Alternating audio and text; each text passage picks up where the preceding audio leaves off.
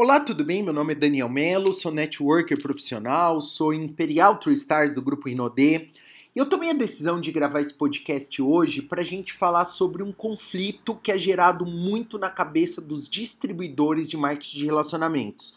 Muitos me perguntam, eu recebo diversos questionamentos, as pessoas sempre me perguntam assim: Daniel, eu vendo para recrutar ou eu recruto para vender? Pode ser que a tua liderança, a tua linha upline já tenha te ensinado de outra forma. Só que eu quero passar para vocês a minha experiência. Eu tô envolvido com marketing de relacionamento desde 2004. Só de grupo Rinodê eu tenho quase sete anos e o que eu vejo que não é nem um dos dois caminhos. Nem vende para recrutar, nem, nem recruta para vender. Nenhuma das duas outras coisas. Apesar que são dois pilares extremamente, extremamente importantes no marketing de relacionamento, tanto a venda quanto o recrutamento.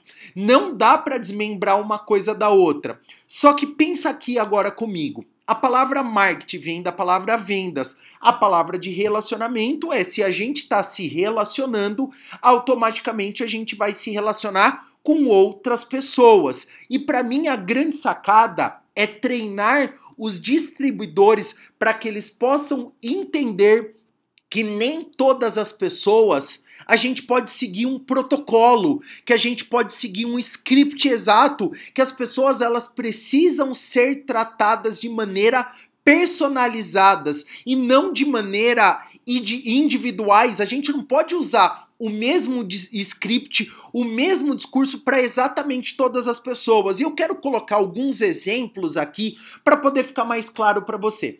Imagina que você está conversando talvez com um amigo seu, um amigo. E esse amigo chega para você e começa a reclamar do trabalho, que não está feliz no trabalho, que não está satisfeito, que não ganha o que merece, que não sei o que, fala um monte de coisa. Por que, que eu vou pegar esse amigo que ele mostrou que tá que tá enfrentando algumas dificuldades no trabalho, por que, que eu vou querer vender produto para ele? Sendo que a maioria das pessoas tem preconceito com a venda. E esse preconceito ele precisa ser quebrado aos poucos. Eu posso começar falando do business, eu posso começar falando do negócio. Logicamente que a hora que eu apresento o negócio, eu vou falar dos produtos, eu vou falar da importância das vendas, eu vou falar do pacote completo, mas eu começo a minha abordagem em cima dele tá pautada está embasada no negócio. Vamos imaginar que eu mostrei o plano para ele, eu mostrei e ele não se mostrou interessado. Eu posso ir lá e realizar uma venda para ele. Posso, posso não. Eu devo fazer isso para eu não perder o tempo, porque pode ser que ele goste dos produtos, pode ser que depois ele se interesse a fazer o negócio, porque ele gostou, ele criou identificação e aquilo fez mais sentido para ele.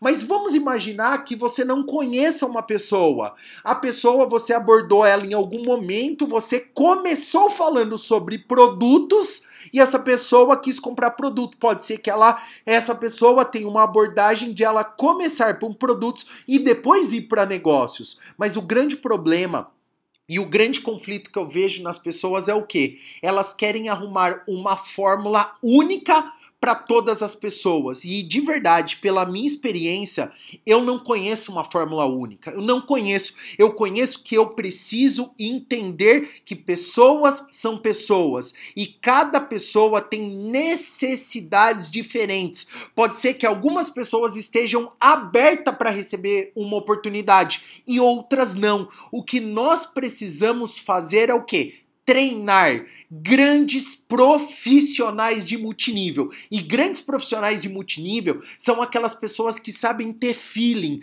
que sabem ter tato, que sabem olhar conversar e entender a necessidade do seu prospecto. Pode ser que seu prospecto para aquele momento ele seja um prospecto para abordagem de produto. Pode ser que aquele momento seu prospecto seja abordagem para negócios, mas não existe uma fórmula que dê certo para exatamente todas as pessoas. Queria poder deixar muito claro nesse áudio que essa é a minha visão, essa é a visão que eu pratico desde o começo do meu negócio. Eu sempre trabalhei muito mais forte no recrutamento do que nas vendas, mas sempre aquela pessoa que ela não estava muito aberta para entrar no negócio, eu praticava as vendas e eu acabei equilibrando os dois remos do barco, remo do recrutamento e remo das vendas, porque para mim, a grande maioria das pessoas que se envolvem com marketing de relacionamento, elas não têm condições de se manter no negócio se elas não ganham dinheiro em curto espaço de tempo algum dinheiro